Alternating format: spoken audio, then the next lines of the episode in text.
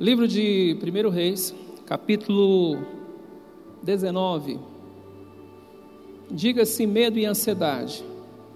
Diga comigo, medo e ansiedade. Queridos, esses dois sentimentos, ele ronda a nossa vida, ele ronda a sua vida, ele ronda a vida do ser humano, o medo e a ansiedade. Medo do amanhã, medo do futuro, ansiedade do que pode vir ou não acontecer. E esses são sentimentos que pairam, que baixam nosso coração e muitas das vezes nos desestabiliza, nos tira a paz, nos tira a harmonia, a, nos faz ficarmos como que emocionalmente abalados, emocionalmente abatidos, emocionalmente desestabilizados, e isso é algo que é recorrente. Isso tem acontecido constantemente ou seja, eu não peço, você não pede, simplesmente esse sentimento ele vem, simplesmente esse sentimento ele bate a nossa porta, simplesmente quando eu menos percebo esse sentimento está nos afligindo. E eu queria compartilhar um pouquinho como que Deus vê isso e como que a palavra de Deus trata esses assuntos. E você vai perceber que teve homens de Deus que viveram experiências, ou seja, parecidas como a minha e também como a sua. Olha o que está escrito aqui em 1 livro dos Reis, capítulo 19, versículo 1 até o 3. Acabe fez saber a Jezabel tudo quanto Elias havia feito, como matara todos os profetas à espada. Então Jezabel mandou um mensageiro a Elias a dizer-lhe: Faça-me os deuses como lhe aprouver, se amanhã a esta a estas hora não fizer eu a tua vida como fizestes a cada um deles. Temendo, pois, Elias, algumas traduções falam e Elias teve medo. Levantou-se para salvar a sua vida e foi e chegou a Berseba, que pertence a Judá, e ali deixou o seu moço. Ele mesmo, porém, se foi ao deserto caminho de um dia e veio se assentou debaixo de um zimbro e pediu para si a morte e disse: Basta, toma agora ó Senhor, a minha alma, pois não sou melhor do que os meus pais. Queridos, quando olhamos para a história de Elias, é algo muito lindo. Elias aconteceu algo que ele estava simplesmente é, passando uma situação que não foi fácil Elias enfrentar o que ele enfrentou.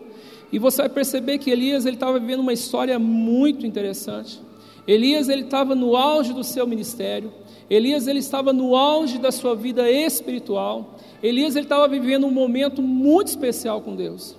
Elias ele participou de situações, ele, ele foi alguém que viveu várias experiências, experiências muito fortes, experiências muito divinas, experiências do céu, experiências sobrenaturais. Elias ele era alguém que, se você for lá no verso, é, verso 1 Reis 17, verso 1, você vai ver Elias, Elias multiplicando a farinha da viúva. Você vai ver lá no mesmo capítulo Jesus eh, Elias ressuscitando a filha de uma mulher. Você também vai ver que Elias ele enfrenta os 400 profetas de Baal. E você vai ver Elias orando para que não chovesse, não chovia. Você vai ver Elias falando assim: agora é para chover, e chovia. Você vai ver um homem tendo experiências muito fortes. Só que agora Elias ele se depara com uma situação, com um desafio que mexeu com ele que fez com que ele tivesse medo, fez com que ele tremesse, porque a Jezabel, a mulher de Acabe, quando Acabe chega lá, Acabe, Acabe era um homem, um rei, que ele era totalmente manipulado por sua mulher. Acabe ele era um rei, a qual, vamos dizer assim, que dominava, que fazia com que, para onde ele deveria ir, o que ele deveria fazer, era Jezabel, era sua mulher. E aí você vai ver Acabe falando assim: olha, Elias, ele enfrentou os 400 profetas de Baal e ele, sabe, destruiu todos. Ele fez com que, sabe, chovesse fogo do céu, caísse fogo dos céus, e a destruição foi terrível, foi muito grande, e ele fez isso isso, ou seja, com os profetas de deuses pagãos. E aí você vai ver uma mulher enfurecida, uma mulher que jura a morte do profeta. E fala o seguinte: beleza, ele fez isso, então, tá bom, eu quero que meu nome mude. Se amanhã eu não fizer e não tem deuses, e ela fala deuses, que vá me impedir fazer o que ele fez com os profetas, que eu faça o mesmo com ele, se eu não matar ele até amanhã. E quando esse recado chega até Elias, a Bíblia fala que Elias temeu, ele temeu pela sua vida. A Bíblia fala que Elias ele se ausentou do lugar que ele estava, ele tinha um, moço com ele, o seu discípulo, e a Bíblia fala que ele se ausenta, ele deixa o seu discípulo em uma região e ele segue a vida. E é interessante que muitas das vezes você fala assim, pastor, Elias ele pediu isso? Ele não pediu. Elias ele provocou isso? Também não. Elias estava fazendo algo de Deus, Elias estava servindo a Deus, Elias estava, era um profeta muito sério. E aí você vê Elias sofrendo uma retaliação. Eu não sei quantos de vocês já talvez já viveu uma experiência de falar assim: poxa vida, eu não fiz nada por merecer isso, eu não sei por que, que estou passando. Eu não sei, eu não plantei isso e eu estou colhendo, eu não sei o que eu fiz para merecer isso ou aquilo. Tem circunstâncias que ela vem contra a minha vida ou contra a sua vida sem você pedir. Outras vêm porque nós provocamos. Mas muitas das vezes não foi provocação minha ou sua, e de repente isso está te afligindo. Ameaças têm vindo sobre você e isso tem lhe causado medo. E quando o medo vem, você começa a temer pela sua vida, você começa a temer pelo seu bem-estar, você começa a temer pelo amanhã, e isso faz com que você chegue a um ponto de muitas das vezes se desesperar, ficar desesperado, sem saber o que fazer e muito menos para onde ir. E aí você vê o profeta, quando ele se ausenta, quando ele se. Olha para o versículo 4, por gentileza. Quando você vê o profeta falando aqui no verso 4, e ele mesmo, porém, se foi ao deserto, caminho de um dia, e veio e se assentou debaixo de um zimbro e pediu para si a morte, e disse: Basta, toma agora, ó Senhor, a minha alma. Aí você vê um profeta tão ousado, você vê um profeta tão cheio de Deus, e agora esse homem ele quer morrer. Você vê esse profeta pedindo a morte. Você vê esse profeta pedindo, a, pedindo a, ou seja, olhando para dentro dele, e isso sabe, mexia. O medo era tamanho de enfrentar as circunstâncias que estavam lhe afligindo, que ele falou assim: Eu prefiro morrer. E ele pede a morte para Deus. Ele pede a morte para que ela viesse e tomasse conta. Pronto, acabou. Eu, meu sofrimento acaba, esse, esse medo acaba aqui agora, essa perseguição aqui acaba e pronto. E aí você percebe que muitas das vezes existe crise no nosso interior e nós precisamos e nós não conseguimos dominar ela. Elias não conseguiu dominar aquilo que estava afligindo ele. Elias não conseguiu fazer com que ele, sabe, ou seja, peraí, a minha alma, ela está batida, a minha alma ela está perturbada, a minha alma está aflita, e deixa eu respirar, deixa eu buscar o Senhor, deixa deixa eu sabe, consultar o meu Deus, deixa eu colocar as minhas emoções no, lugar. Elias não conseguiu fazer isso.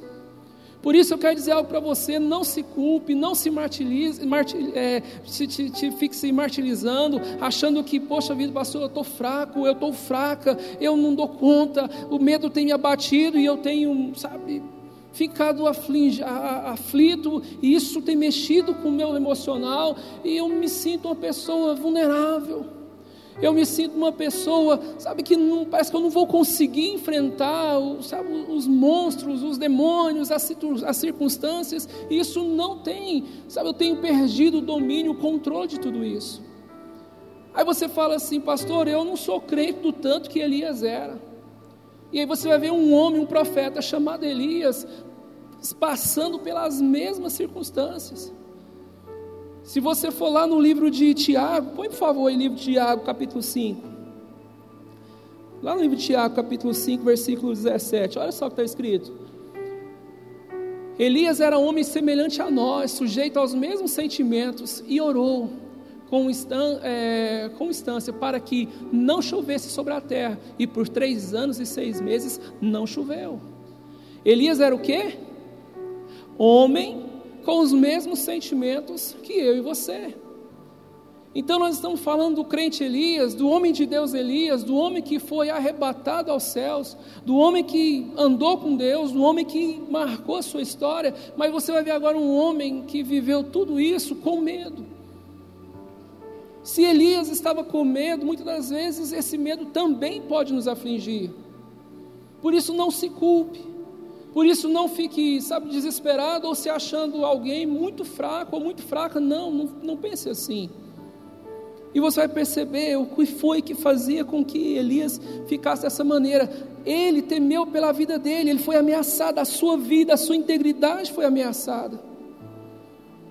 vivemos uma vida e achamos que é, os nossos problemas vão acabar e de repente eles não acabam. Pastor, tenho vivido momentos de apertos financeiros, dificuldades na família, dificuldades em muitas áreas. E muitas das vezes nós achamos que fugir vai ser a solução. Nós achamos que se nós corrermos do problema, as coisas vão melhorar. Nós achamos que, pastor, estou passando situações financeiras difíceis e eu acho que se eu ganhar mais, as coisas vão melhorar. Pastor, eu estou passando uma dificuldade muito ruim, meu carro é tão velho, mas o dia que eu tiver um carro novo, aí as coisas vão melhorar. E deixa eu dizer algo para você, você vai perceber algo muito interessante que se você acha que você ganha pouco, o dia que você fala assim, pastor, meu sonho é ganhar 3 mil, aliás, 5 mil, não, aliás, é 10 mil, você pode ter certeza que seus problemas vai ser equivalente ao que você ganha. E aí você vai perceber que a solução não está no, na quantidade, do, ou seja, no tamanho do seu salário, a solução não está na casa que você tanto sonha, a solução não está no carro que você tanto sonha, a solução está no Deus vivo de Israel, amém, queridos? A solução não está nas coisas. E aí não adianta, muitas das vezes eu acho que fugir vai ser a solução. Eu acho que se eu fugir, as coisas vão amenizar. Eu acho que se eu fugir, as coisas vão, sabe? E de repente não vai. Elias ele estava ele estava passando por uma crise. Um medo muito grande tomou conta da vida dele. E ele fugiu. Só que muitas das vezes você vai perceber que Elias, ele Acabe não, é, Jezabel não queria matar ele, tirar, não jurou ele de morte, sim ou não? Sim, é, ok. Ele correu de, de, de, da, da, presença de Jezabel, sim ou não? Ele, a Bíblia fala que ele deixou Geazi numa região chamada Berseba e seguiu viagem, caminho de um dia no deserto, e lá ele achou um pé de zimbro, e a Bíblia fala que ele se aconchegou debaixo daquele pé de zimbro, e ali ele pediu a morte. Você sabia que muitas vezes nós falamos algo, mas nem sempre o que nós estamos falando é o que nós queremos? Muitas vezes a nossa boca fala algo que muitas das vezes não é o que nós queremos que, ou seja, não era aquilo que nós deveríamos falar ou que queríamos falar, mas falamos. Se Elias quisesse morrer, ele podia ficar lá, porque Jezabel ia matar ele, sim ou não? Era só ele ficar, ele ia morrer. Só que você percebe que Elias ele não queria morrer, ele queria que as coisas mudassem. Quantas vezes você quer que as coisas mudem? Quantas vezes você olha para uma situação e você fala, pastor, eu queria tanto que mudasse. Você olha para um membro da sua família, você olha para o seu lar, você olha para o seu casamento, você olha para o seu trabalho, para o seu empreendimento, você fala, eu queria tanto que mudasse. O meu sonho é que mudasse, o meu sonho é que as coisas fossem diferentes, o meu sonho é que tudo, sabe, amanhecesse e tudo tivesse normal. E de repente você vai ver alguém que foge de uma crise, foge de uma ameaça, mas você percebe que a crise, o medo, não fugiu dele. Ele fugiu da ameaça, ele fugiu, sabe, da, da cilada que talvez Jezabel iria armar contra ele. Mas aqui dentro não saiu. Aí você vê um homem que se afastou, você vê um homem que estava um dia do deserto, estava longe da região, sabe onde que, onde que Acabe e Jezabel estava, mas você vai ver que esse homem ele para, ele se assenta em um local e ali ele clama a sua morte. Sabe por que, que ele estava assim? Porque tudo que esse homem fazia, as coisas não melhoravam. Os sonhos, se você for continuar lendo esse texto, você vai perceber que quando Deus fala com ele, ele fala: Senhor, Israel não converte, esse povo não muda. Esse povo não muda de vida. Quantas vezes você fica aflito porque você olha para uma circunstância, você percebe que ela não, sabe, move do lugar. Você olha para um sentimento, você olha para alguém da sua família, você olha para um problema que você está enfrentando e você percebe que nada muda. E isso causa frustração. Isso causa um sentimento tão sabe, grande de impotência contra os problemas que batem à nossa porta.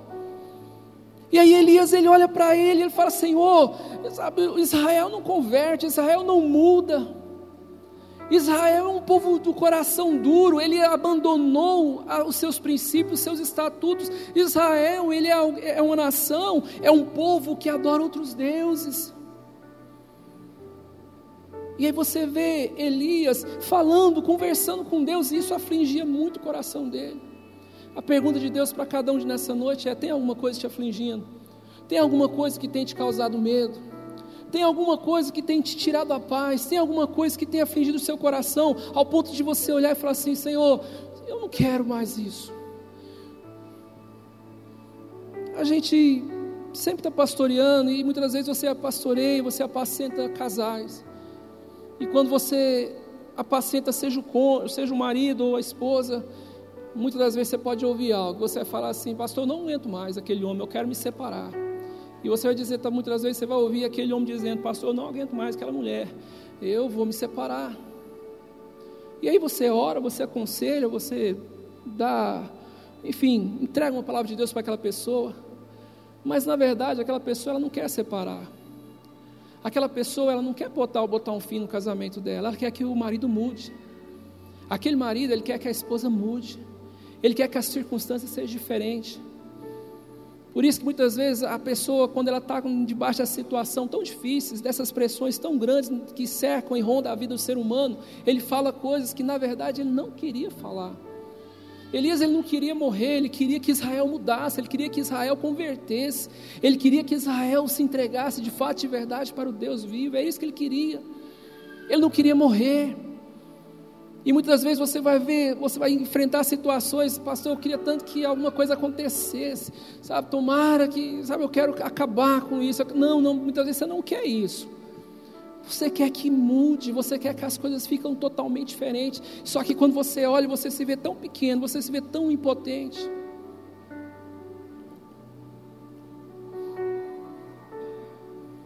E aí você vai perceber que esses sentimentos ele começa a lhe sufocar. Esse sentimento começa a te gerar tanta crise.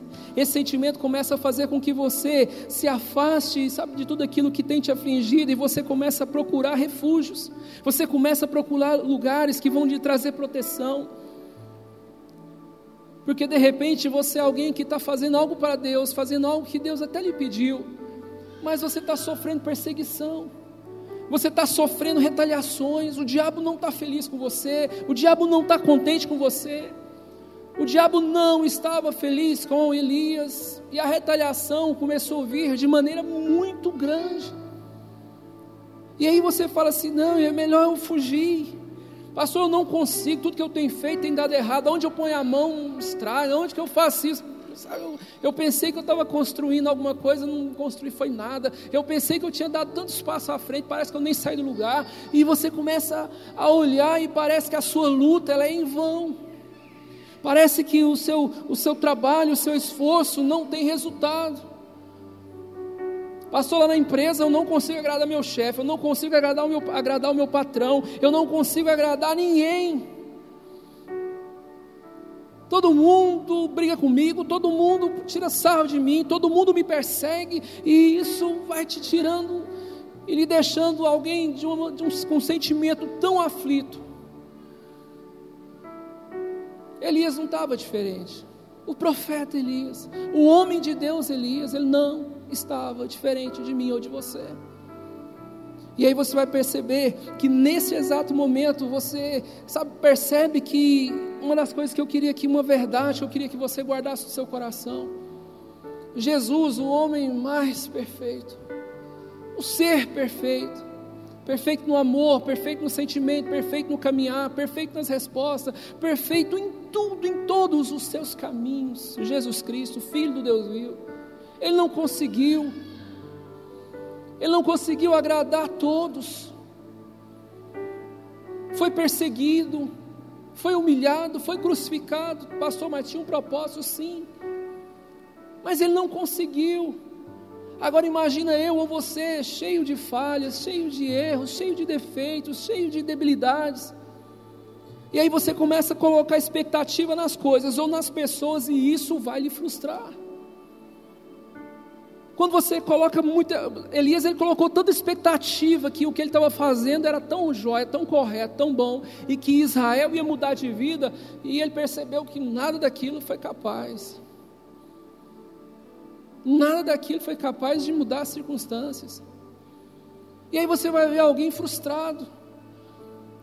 Lá no, no, fim desse texto, do capítulo 19, você vai ver, você vai ver Elias falando para Deus: Deus, só eu fiquei, só eu, só eu não me curvei. E Deus fala para Elias, e confronta Elias, fala assim, Elias, eu preservei, tem sete mil lá que não se dobraram diante do, do, do, dos profetas, diante dos deuses. Eu preservei, não é só você não. Também tem pessoas lá em Israel perseguidas, também tem pessoas lá que mudaram de vida, também tem pessoas lá que, sabe, que têm as suas vidas transformadas e que temem a mim de verdade. Porque muitas das vezes nós achamos que é só eu, só eu que sou mais perseguido, só eu que sou mais, mais isso, mais aquilo, mais aquilo outro. Não, queridos. Não fica colocando, sabe, expectativa no homem, expectativa nas coisas, expectativa nisso, naquilo, naquilo outro, porque essas coisas, quando você foca muito em algo, quando você coloca muita expectativa em alguma coisa, você está esperando, sabe? E quando aquilo não acontece, a sua frustração, a sua desistência é algo surreal. Aí dá vontade de desistir, dá vontade de parar com tudo, dá vontade de jogar tudo para cima. Quantos aqui já teve a experiência, não precisa levantar a mão. Quantos aqui já teve a experiência? Ou um dia já falou, ou, já, ou até mesmo você viveu isso, de falar assim: a minha vontade é entrar para esse quarto, fechar, entrar para esse quarto, fechar a porta e não, e não sair nunca mais. A minha vontade de pegar a Vinda Brasil aqui, começar a andar e parar só o dia que, sabe, as pernas acabar e pronto. A vontade de entrar nesse carro e pegar a Belém Brasília e começar a seguir. E o dia que a Belém Brasília acabar, ou a gasolina acabar, o carro acabar, eu paro por lá. Sabe por quê? Porque isso é fuga. Porque a pressão é tão grande, porque as coisas, sabe, é tão, tem te afligido tanto, que parece que a solução é correr, é fugir. A solução é ficar bem longe do problema, e não é, queridos. E você vai ver aqui, Nós precisamos de ver que Elias era alguém que estava com medo, ele era um homem como eu e você era. Tudo que Elias falava acontecia, mas e agora? Tudo que Elias profetizava, as coisas aconteciam e era de imediato. E agora? Agora não acontece mais. Agora ele está alguém extremamente amedrontado. Alguém deitado, sabe, debaixo de um zimbro, angustiado, choroso e pedindo a morte. Agora, pastor, tudo isso acontece. Eu sei que Deus é poderoso, eu sei que Deus está comigo, eu sei que Deus está me ouvindo, eu sei que Deus atende o meu clamor em momentos de angústia. Tudo isso eu sei, mas parece que eu não consigo colocar em prática. Tudo isso eu sei. Que Deus ele pode fazer infinitamente mais do que eu penso, do que eu imagino, do que eu possa planejar. Deus é Deus. Mas por mais que eu venha saber disso, parece que não basta. Elias se viu dessa maneira. Da mesma forma que Elias se viu assim, eu e você também muitas vezes nos vemos. Quantas experiências você já teve com Deus? Quantas vezes você já se deparou com situações e você falou assim, pastor, Deus colocou as mãos. Pastor, que livramento que Deus me deu hoje. Pastor, deixa eu ver o que aconteceu. Pastor, que sabe, Deus pôs as mãos. Pastor, essa semana o mar vermelho se abriu na minha vida. Eu tenho que te contar.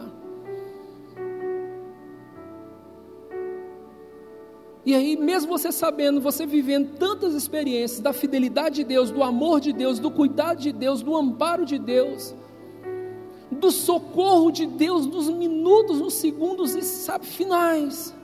Quantas vezes nós já tivemos essas, essas experiências? Só que mesmo sabendo que temos esse Deus, parece que tem momento que eu não consigo acreditar em tudo isso. Parece que Deus ele foi fiel aquele dia, parece que Deus ele me socorreu aquele dia, parece que Deus ele foi capaz ou ele teve poder para resolver o problema daquele dia, mas desse ele não é capaz.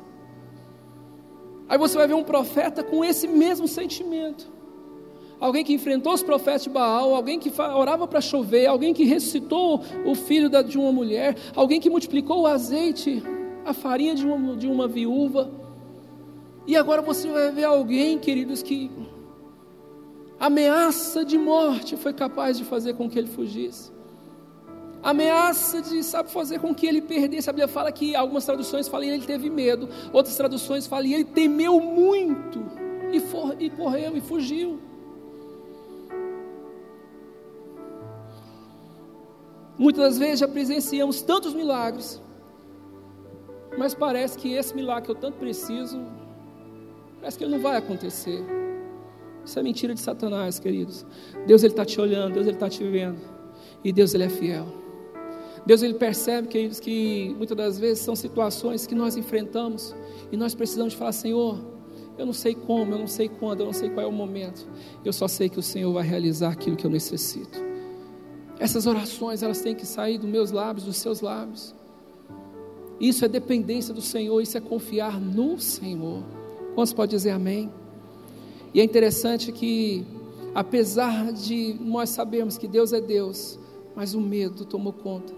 Elias fugiu, Elias correu, mas isso não adiantou. Muitas das vezes nós achamos que quando nós fugirmos, tudo vai melhorar, e nós percebemos que não vai, as coisas não melhoram mediante uma fuga.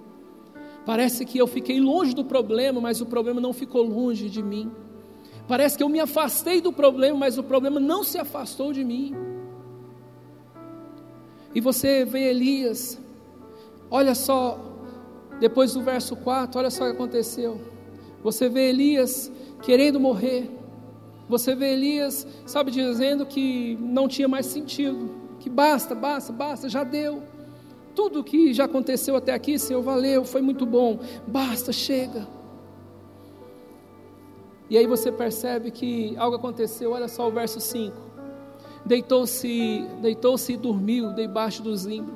E eis que um anjo tocou-lhe e disse: Levanta-te e come. Preste bem atenção nesse, nesse versículo. Elias, ele, quando ele, ele, ele percebeu que ele estava ali debaixo daquele zimbro, ele falou isso para o Senhor, pediu a morte, Deus não respondeu ele. Deus não atentou, Deus não respondeu aquele pedido, aquela oração, vamos assim dizer. E a Bíblia fala que Elias ele tinha caminhado uma distância de um dia. Elias estava cansado. E a Bíblia fala que Elias ele deitou ali. E a Bíblia fala que Elias adormeceu. A Bíblia fala que Elias naquele instante ele pega no sono. Só que Olha só. Deitou-se e dormiu debaixo do zimbro. Eis que um anjo do Senhor tocou-lhe e disse: Levanta-te e come. Verso 6. Olhou ele e viu junto à cabeceira um pão cozido sobre a pedra e em brasa uma botija de água. Comeu, bebeu e tornou a dormir. Você vê Elias quando ele ele deita, a Bíblia não fala que ele ficou dormindo por 10 minutos, 20 minutos, uma hora, duas horas. A Bíblia fala que ele deitou e dormiu. E quando ele deita e dorme, a Bíblia fala que o anjo do Senhor chega e toca em Elias. Algo que eu queria deixar para você nessa noite. Tem situações que, lembra que eu falei para você, não sei se talvez você já falou isso, ou você já viveu isso com alguém de alguém falar assim: Eu quero entrar para esse quarto e não mais sair. Eu quero fechar meus olhos e nunca mais acordar, pastor. É isso que eu estou querendo. Elias não estava passando algo diferente de mim ou de você. Só que você percebe, abre em Salmos, por favor. Salmos 34, versículo 7. O anjo do Senhor acampa-se ao redor dos que o anjo do Senhor acampa-se ao redor dos que o temem e os livra. Verso 8. Ó, oh, provai e veja que o Senhor é bom, bem-aventurado o homem que nele se refugia. Você percebe que Elias ele pediu, ele, ele quis afastar do problema, sim ou não? O problema afastou dele, sim ou não? Mas você percebe que Deus afastou de Elias, sim ou não? O anjo do Senhor o acompanhou. Sabe naqueles momentos que você tem passado de crise, de fuga, o anjo do Senhor ele não se ausenta da sua presença.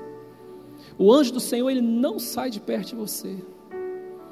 Sabe por quê? Porque a Bíblia fala que, volta o verso 7. O anjo do Senhor acampa ao redor dos que o temem e os livra. O tempo todo, todo o tempo, o anjo do Senhor está ao meu redor, ao seu redor.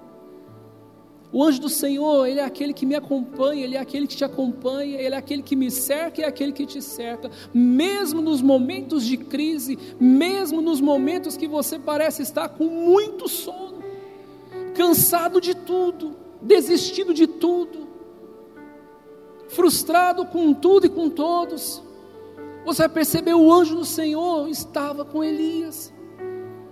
E aí, quando ele deita e ele dorme, a Bíblia fala que o anjo do Senhor chega e cutuca Elias e acorda Elias e fala: Esse Elias, come, levanta e come.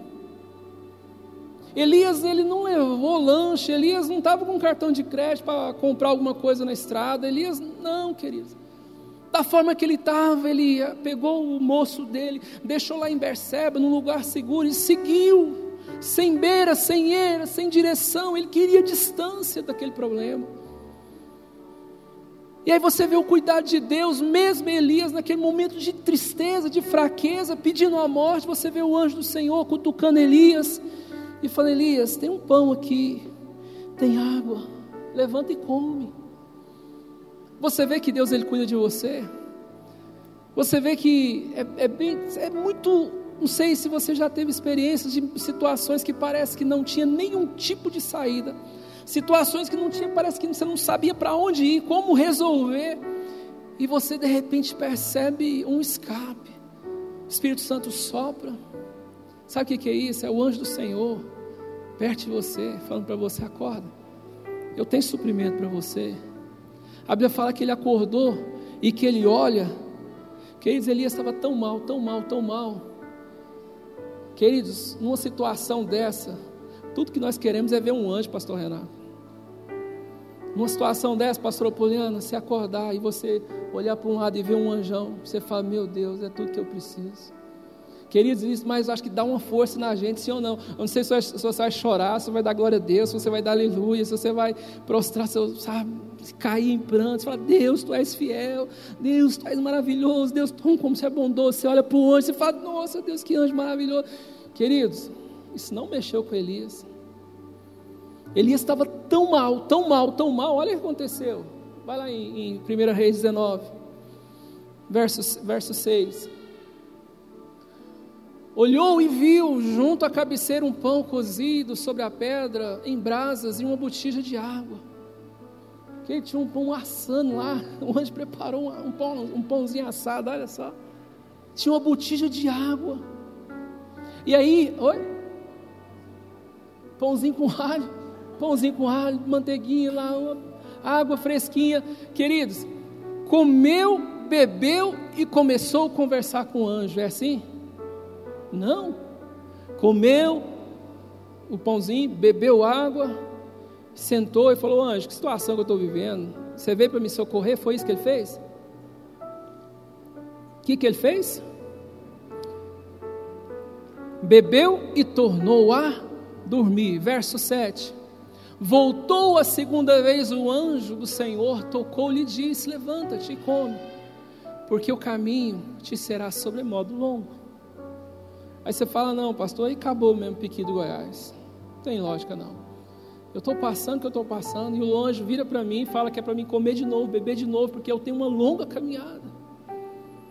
Só que aqui eu vejo um princípio tão forte que da parte do Senhor, que Elias ele foi alguém que quando ele, quando a primeira vez que o anjo desperta ele, a primeira vez que o anjo acorda ele, sabe o que aconteceu? A Bíblia fala que ele olha o pão, olha a água, come o pãozinho, come a água, toma água, e a Bíblia fala que ele volta e dorme.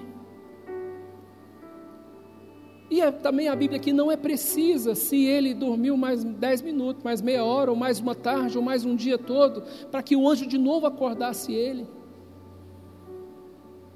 Por isso que nenhum de nós temos o direito, nenhum de nós temos o direito de criticar alguém que está com sono. Pastor, mas sono de cansaço, cansaço da vida sono da frustração, sono do medo, o sono de ter lutado e parece que foi tudo em vão, a vontade de querer fechar os olhos, não acordar mais. O anjo do Senhor acompanhou ele, mas o anjo do Senhor também respeitou o sono dele. Por isso que quando você for ter com um irmão, você for ter com alguém Queridos, não critique o sono dele, não zombe do sono dele, não fale que ele é fraco, não fale que ele é. Oh, você não tem que levantar, meu irmão, minha irmã, você tem que lutar. Não faça isso, não, queridos, não. Você não vai ver o anjo do Senhor falando isso para Elias. Você vai ver esse anjo, queridos, com tanto amor com Elias, com tanto zelo com Elias. E muitas das vezes nós queremos ser, sabe, se de repente você está muito forte, tem um irmão que não está.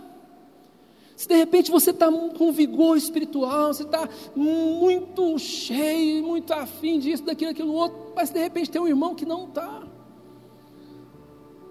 Mas saiba de uma coisa: Deus ele respeita o seu sono, mas Ele sempre vai deixar um anjo para te guardar. Ele sempre vai deixar um, um anjo para te proteger. Ele sempre vai deixar um anjo perto de você para te providenciar água e também para te providenciar pão.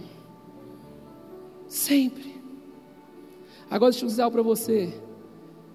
Deus ele também usa pessoas que são os anjos que Deus manda ao meu e ao seu favor. Tem momento, esses dias eu estava conversando com, com um casal de pastor, e eu falei para ele assim, falei, meu irmão, tem hora que a Isa, ela é anjo de Deus na minha vida, e tem hora que eu sou anjo de Deus na vida dela.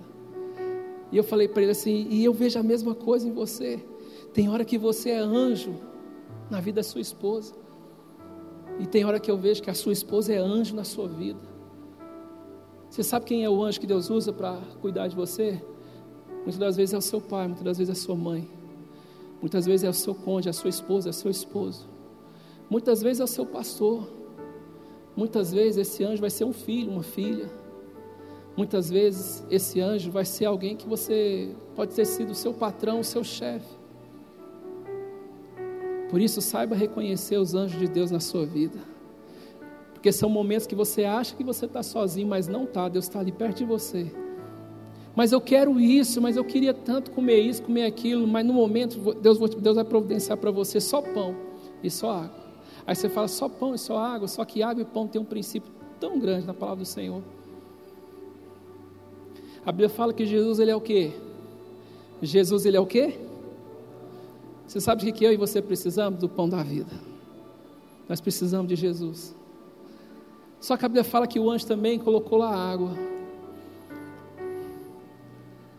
A palavra de Deus, ela é água. Quando eu entendo que eu preciso dessa palavra, que eu preciso de Jesus, o pão da, da vida, as coisas, os momentos que eu estou passando de sono, eu começo a despertar, eu começo a me fortalecer, sabe por quê? Porque mesmo no momento de muita fraqueza, ou de muito medo, de muita frustração, se eu não deixar de beber dessa água, e se eu não, me, não deixar de alimentar do pão da vida, que é Jesus Cristo Nazaré, eu vou sair desse sono que eu estou. Por isso é importante. Não importa quão fraco você esteja. Sabe o que você vai fazer, Deus? Eu preciso hoje pelo menos ler um salmo. Ah, pastor, mas o que eu estou parece que eu não estou fazendo nada e eu estou me cobrando e, e você está, sabe, se martirizando, se martirizando por tantas situações que está te afligindo e, e isso vai te sufocando. E é interessante, abre para mim, deixa eu mostrar para você um texto. Segunda Reis, capítulo 20. Diogo, seu celular tem cronômetro? Põe aí, por favor, Diogo. Quando eu começar a ler, Diogo, você solta o cronômetro. Quando eu parar de ler, você para o cronômetro.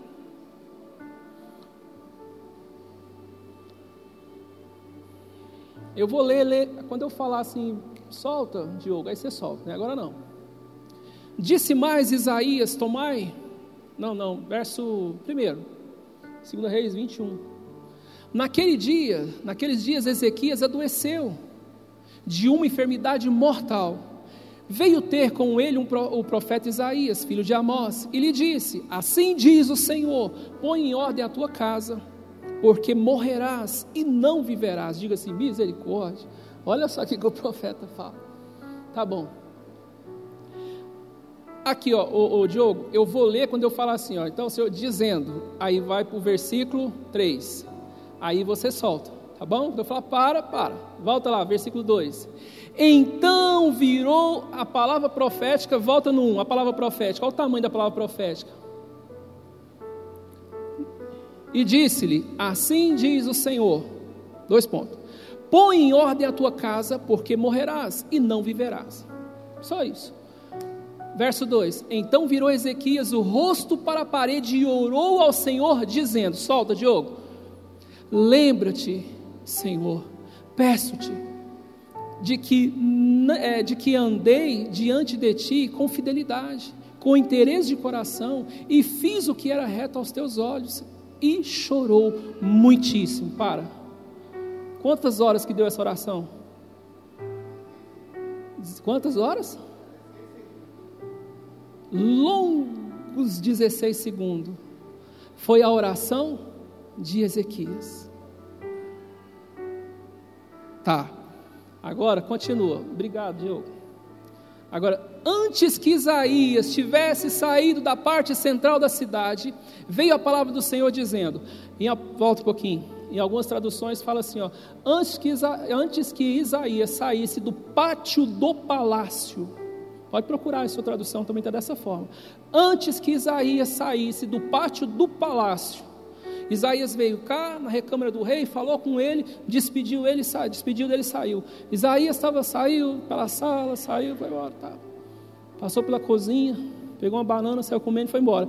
Lá no pátio, aconteceu algo.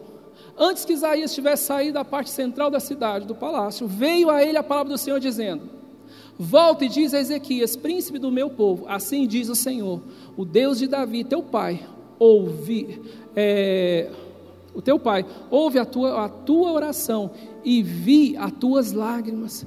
Eis que eu te curarei. Ao terceiro dia subirás à casa do Senhor. Continua. Acrescentar, acrescentarei aos teus dias quinze anos. Das mãos do rei da Síria te livrarei a ti e a essa cidade, e defenderei essa cidade por amor de mim e por amor de Davi, meu servo. Disse mais Isaías: Tomai uma pasta de fio, ainda deu remédio, qual era a pomada que era para usar na, nas feridas. É, Tornaram-na e puseram sobre a úlcera, e, é, e ele recuperou a saúde. Continua. Ezequias disse a Isaías: Olha o que, que o rei falou para Isaías: Qual será o sinal que o Senhor me curará? e de que ao terceiro dia subirei à casa do Senhor?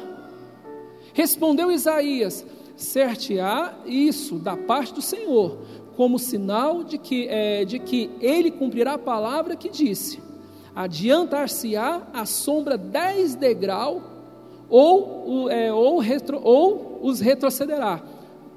Então disse Ezequias: É fácil que a sombra adiante 10 degraus. Tal, porém, não acontecerá antes, retroceda 10 degraus. Então o profeta Isaías clamou ao Senhor e fez retroceder 10 degraus a sombra lançada pelo sol, declinante no relógio de Acás. Queridos, Ezequias passou por uma situação tão difícil, ele recebe uma palavra tão dura, e o profeta fala para ele: Olha, organize sua vida, organize sua casa, você vai morrer. A Bíblia fala que Ezequias ele olha, vira para a parede e faz uma longa oração de 16 segundos. E quando ele termina essa oração, a Bíblia fala que ele chorou. A Bíblia fala que Deus vira para o profeta e fala assim: volta lá. Ele voltou e falou assim: Olha, o Senhor te ouviu, você vai ser curado, você vai, eu vou te dar mais 15 anos de vida. Ok. Fez, assim, sabe? Deus, Deus ele é o médico dos médicos. E para sarar a úlcera de Elias, assim, faz uma pasta de figo e coloque sobre a úlcera, você vai ser, vai ser curado. A Bíblia fala que o rei, ele fala assim, mas como que eu vou saber que ao terceiro dia eu estou curado? Como que eu vou saber que, que Deus me curou e que eu vou ter os 15 anos de vida? Aí o profeta fala o seguinte, como sinal, Deus vai fazer com que o sol projete na escada de Acas, Acas era pai de Ezequias, e os estudiosos falam que era uma escada como que a sombra do sol projetava. E quanto mais a sombra, o sol se declinava, essa sombra ali ia projetando os degraus, de forma que era uma forma, uma maneira deles controlar o tempo. E ele pega e fala assim: tá bom, então você está falando que o sol vai vai, vai descer e vai projetar sobre 10 degraus, ou vai voltar sobre os 10 degraus? E ele pega e fala o seguinte para o profeta: tá bom, o sol quando está baixando, é, é óbvio que a sombra vai baixar. Agora, depois de baixar os 10 degraus, essa sombra voltar aos 10, os 10 degraus, aí eu quero ver. Aí a Bíblia fala que o profeta orou. E quando o profeta ora, a Bíblia fala que a sombra desceu os 10 degraus. E a Bíblia fala que a sombra voltou os 10 degraus. Deixa eu dizer algo para você aqui.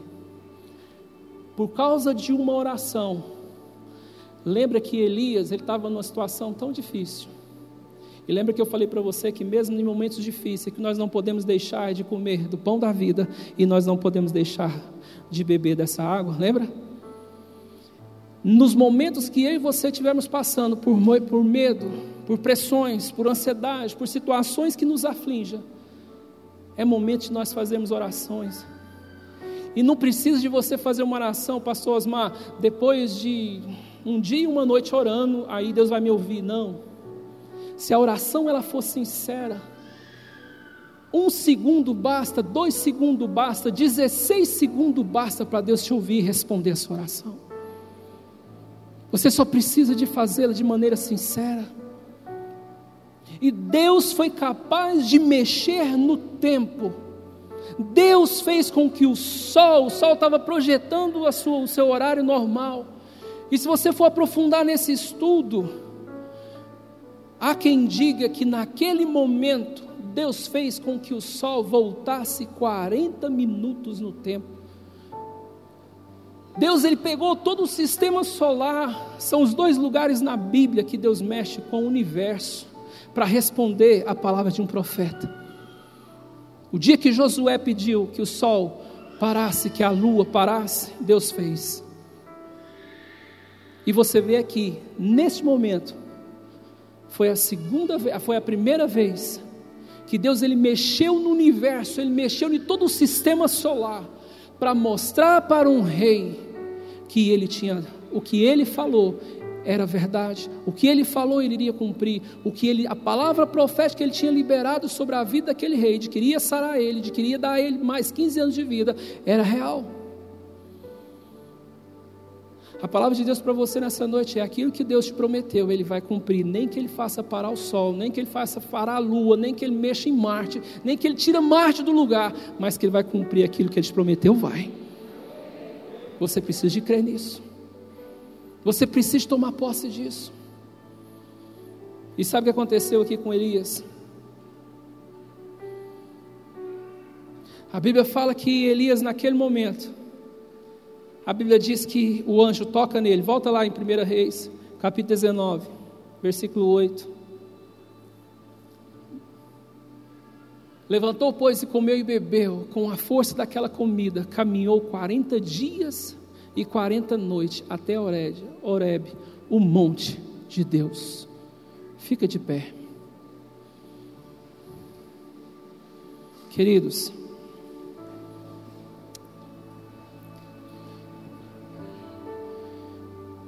Não importa quais são as circunstâncias que têm te cercado nesses dias. Declara uma verdade para você e fala: Deus, o Senhor é fiel. Olha para dentro de você e fala: Senhor, eu não sei como resolver essas circunstâncias. Eu só sei que o Senhor está cuidando de mim. Eu só sei, Senhor, que o Senhor tem anjos cuidando da minha vida, cuidando da minha casa, cuidando da minha família. E eu sei que o Senhor há de responder às minhas orações. Por isso eu queria que você guardasse algo no seu coração nessa noite. Não importa o que você tenha vivido ou passado, não importa o que você tenha enfrentado, não importa o tamanho da crise que tem batido assolado a sua vida. Não importa o tamanho, a dimensão, se você fala assim, pastor, só eu sei o que eu estou vivendo, só eu sei o que eu estou passando, só eu sei o que eu estou enfrentando, só eu sei. Eu quero dizer para você que isso é mentira, você sabe, mas tem alguém também que sabe que é o próprio Deus, amém? Deus também sabe o que você está vivendo e passando, Deus também sabe o que você está enfrentando. Aí é momento de você voltar para dentro de si e orar ao Senhor. Não importa o tamanho da sua oração, pastor, eu quero ficar uma tarde orando, ore. Pastor, eu só tenho força para orar 10 segundos, mas ore 10 segundos. Pastor, eu vou orar 10 segundos e vou chorar amargamente. Então, ore 10 segundos e chore amargamente. Porque antes que você enxugue as suas lágrimas, o Senhor vai responder a sua oração. Antes que você perceba que algo não parece que não vai mudar, o Senhor já ouviu e Ele vai mandar a palavra profética em seu, em seu favor, Ele vai mandar a resposta, Ele vai mandar a solução, Ele vai mandar, mostrar para você o caminho. Ele vai acordar você e falar assim: Filho, tem pão aqui, tem água, não pare de me buscar. É isso que Ele está falando para você essa noite. Não pare de buscar o Senhor, não. Não pare de falar com o Senhor, não. Não pare de clamar na presença do Senhor. Eu queria que você fechasse seus olhos e por algum instante você fizesse essa oração. Lembra que hoje você aprendeu que não importa o tamanho da oração, o que importa é a intensidade dela, o que importa é a sinceridade dela, o que importa é que você a faça de todo o seu coração, o que importa é que você faça essa oração, sabe, com todas as suas forças, e se acabar as palavras, chore mas chore diante dele, pois ele está te ouvindo. Mas uma coisa ele pede para você: não para de beber da minha água, e não para de alimentar do meu filho. Não pare de buscar minha presença, não importa se você está com sono, eu respeito o seu sono, mas eu tenho coisas grandes para você, diz o Senhor. Eu ainda tenho coisas a realizar na sua vida e através da sua vida, em nome de Jesus. Por isso é momento de você orar ao Senhor. É momento de você fazer a sua oração. Pastor, eu posso joelhar? Pode. Pastor, eu posso levantar minhas mãos? Pode. Mas o que você tem que fazer é uma oração sincera. Pastor, eu não sei, eu não estou com força nem para orar, mas fala com Ele, fala, Deus, está me afligindo essa luta. Eu estou com medo, Deus, eu estou ansioso, Deus, isso está me tirando a paz, Deus. Eu não sei como lidar com as ameaças desse mundo, eu não sei como lidar com as ameaças que não foi, eu não quis isso, eu não busquei isso, eu não pedi isso, Deus. Mas é momento de você falar com Ele, é momento de você buscar Ele, é momento de você falar com Deus, é momento de você falar com Ele, chorar é momento de você eu não sou capaz fazer a sua oração de maneira sincera, sincera, sincera. Contra enganos que me dizem que eu não vou chegar. O anjo do Senhor está com você, homem. O anjo do Senhor está com você. Oh, aleluia. Meus altos e baixos nunca vão medir o meu valor. O anjo do Senhor, ele acampa ao seu redor. Ele acampa ao seu redor. Tua voz me lembra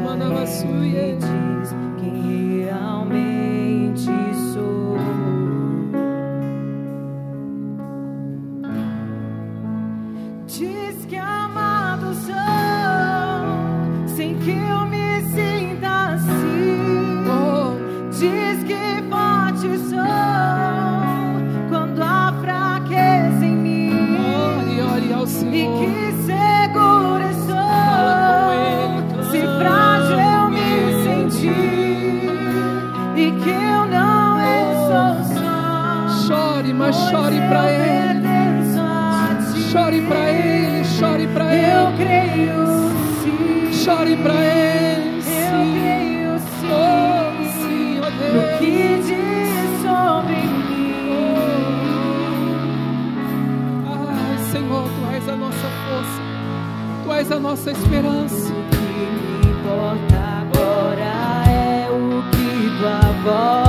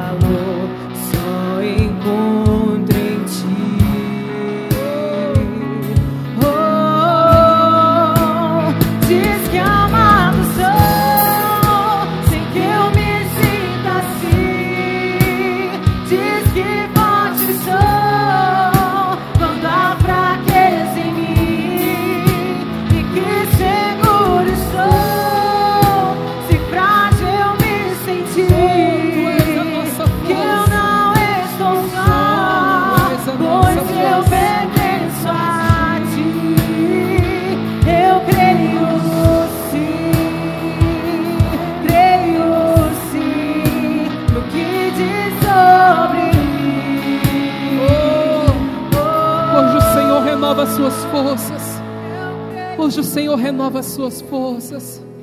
Hoje o Senhor é aquele que vai ouvir a sua oração e vai respondê-la.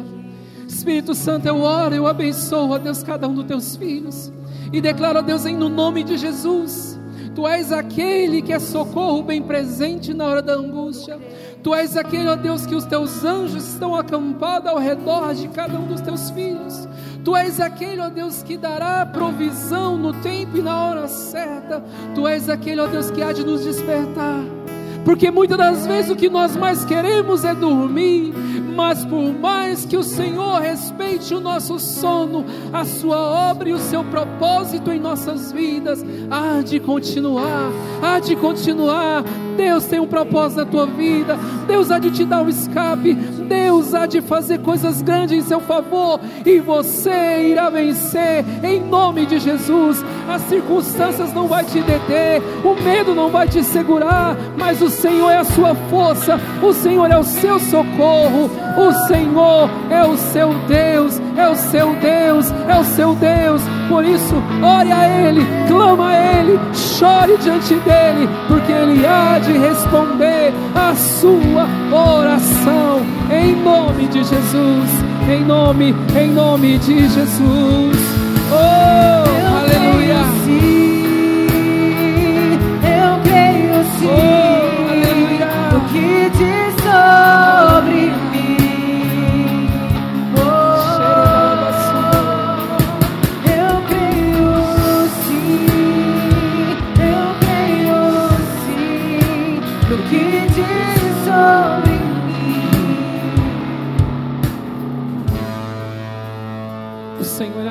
te acompanha, o Senhor é aquele que te cerca, o Senhor é aquele que te sustenta, o Senhor é aquele que te dá pão, que te dá água, o Senhor é aquele que ouve a sua oração e virá em seu socorro em nome de Jesus.